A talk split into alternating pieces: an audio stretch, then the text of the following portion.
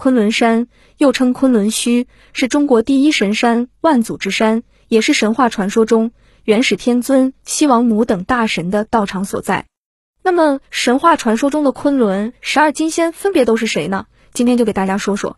广成子，广成子的道场在九仙山桃源洞，弟子为黄帝、轩辕、殷郊，法宝是翻天印、落魂钟、诛仙剑。广成子，古之仙人，在正统神话中，他是得道于上古的仙人，强大到不可思议，曾为皇帝轩辕之师教授皇帝兵法策略。助其一统人族，而在《封神演义》中，他则是元始天尊座下大弟子，阐教十二金仙之首，最得元始天尊喜爱，给元始天尊赐予后天至宝翻天印。此印乃半截不周神山所炼，虽为后天之宝，但威能却远超大部分先天灵宝。一经祭出，不周山镇压而下，无穷重量之下，任你道行再高，照样一印撂倒。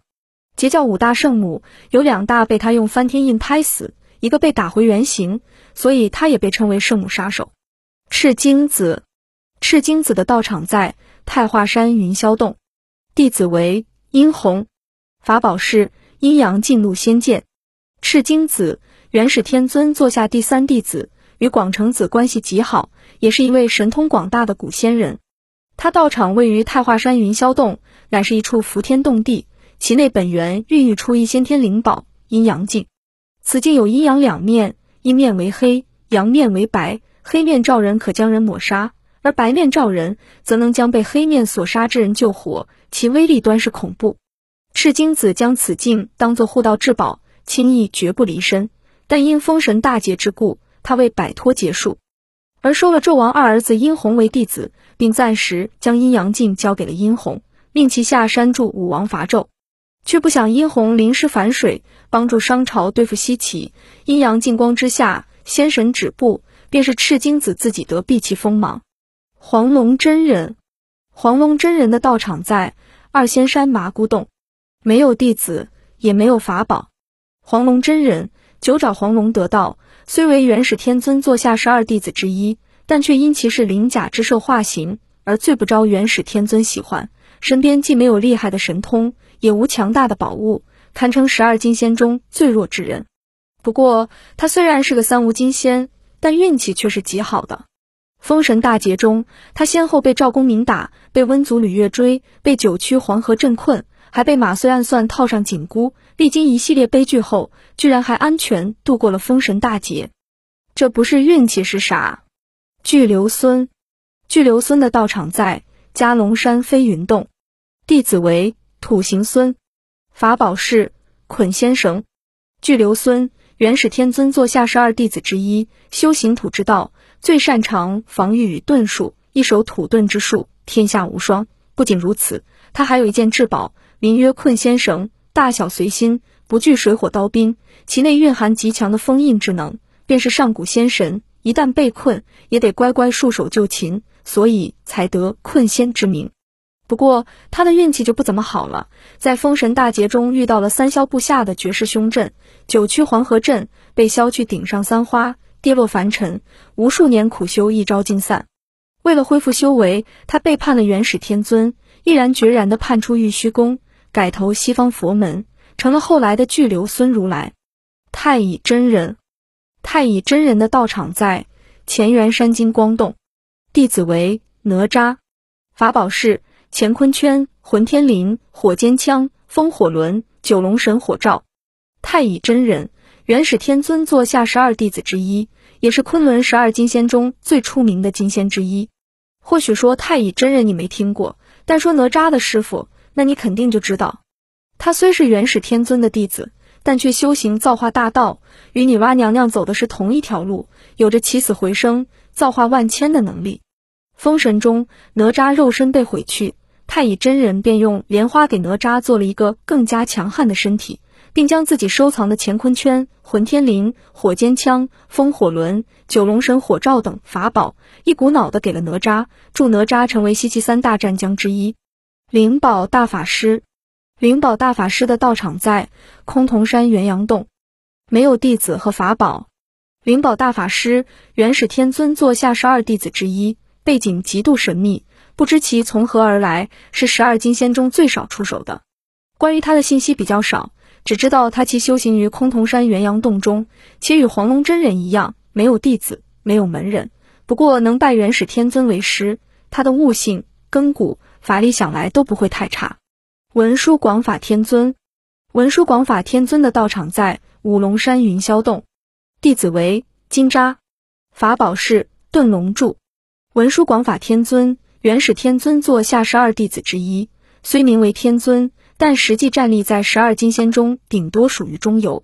他最出名的法宝名曰遁龙柱，有遁龙擒仙之能，一经祭出，便能自行擒拿锁住对手。不过九曲黄河阵一劫，他也被三霄削去了顶上三花，打入凡尘。为求恢复道行，他同样选择叛出阐教，加入了西方佛门，化为佛门三大士之一的文殊菩萨。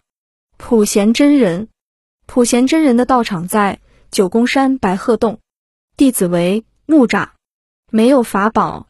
普贤真人，元始天尊十二弟子之一，乃是真正的求道之人，不为外物所动，常年隐居于九宫山清修。后因封神大劫，才不得不收徒木吒，往这三千红尘走上一遭。但也正因为这一遭，九曲黄河凶名更上一层楼。又因为有道金仙被九曲黄河震消去顶上三花。与其他几位一样，顶上三花被消后，他也选择加入佛门，成了后来佛门三大士之一的普贤菩萨。慈航道人，慈航道人的道场在普陀山洛家洞，没有弟子，法宝是清净琉璃瓶。慈航道人，元始天尊座下十二弟子之一，属于元始天尊比较喜欢的弟子，得元始赐予先天灵宝清净琉璃瓶。这宝贝可不一般，其内含无尽空间。能装进五湖四海之水，有水淹三界之能。更重要的是，此瓶内每隔千年便能凝聚一滴三界第一神水——三光神水，能活死人肉白骨，化种种不可能为可能。能得元始天尊赐予这样的宝物，可见元始天尊对他的喜爱。但可惜的是，他最终还是背叛了元始天尊，在封神之战结束后，投入佛门，成了我们最熟悉的大慈大悲观世音菩萨。玉鼎真人。玉鼎真人的道场在玉泉山金霞洞，弟子为杨戬，法宝是斩仙剑、现仙剑。玉鼎真人，元始天尊座下十二弟子之一，也是昆仑十二金仙中的隐藏大佬，真学霸无疑。他于玉泉山金霞洞中修行，喜爱翻阅各种古籍经藏，对各种功法秘术都有研究，其教导能力堪称爆表。最为人所道的就是教出了二郎神杨戬这个阐教三代弟子第一人，所以在很多神话或影视剧中，他都是以战力差但知识渊博、教导能力极高的名师形象出现。但实际上，他战力却一点不弱，在十二金仙中绝对靠前列，不然通天教主的斩仙剑、现仙剑也不会由他执掌。道恒天尊，道恒天尊的道场在金庭山玉乌洞，弟子为。维护寒毒龙、薛恶虎与维护法宝是降魔杵。道恒天尊，元始天尊座下十二金仙之一。过客觉得他才是昆仑十二金仙中最佳名师。他座下弟子有三，但真正亲传弟子之一，便是封神中唯一能在武艺上碾压杨戬的维护。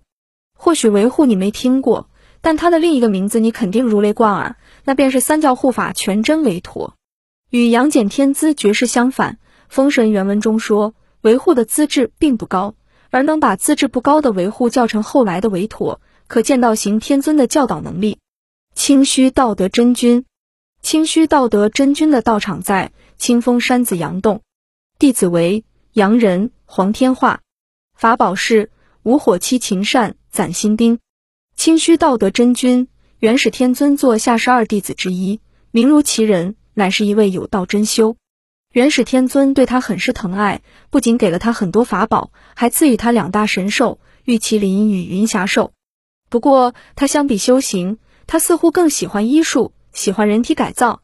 封神中，他救自己弟子杨仁的时候，明明可以轻易治好其眼睛，却偏偏在杨仁眼眶中装了一对手，使其眼中长手，手中长眼。虽然这形象有些怪异。但不得不说，清虚道德真君的本领真不是盖的。这对奇怪的眼睛，上可看天庭，下能观地穴，中识人间百事。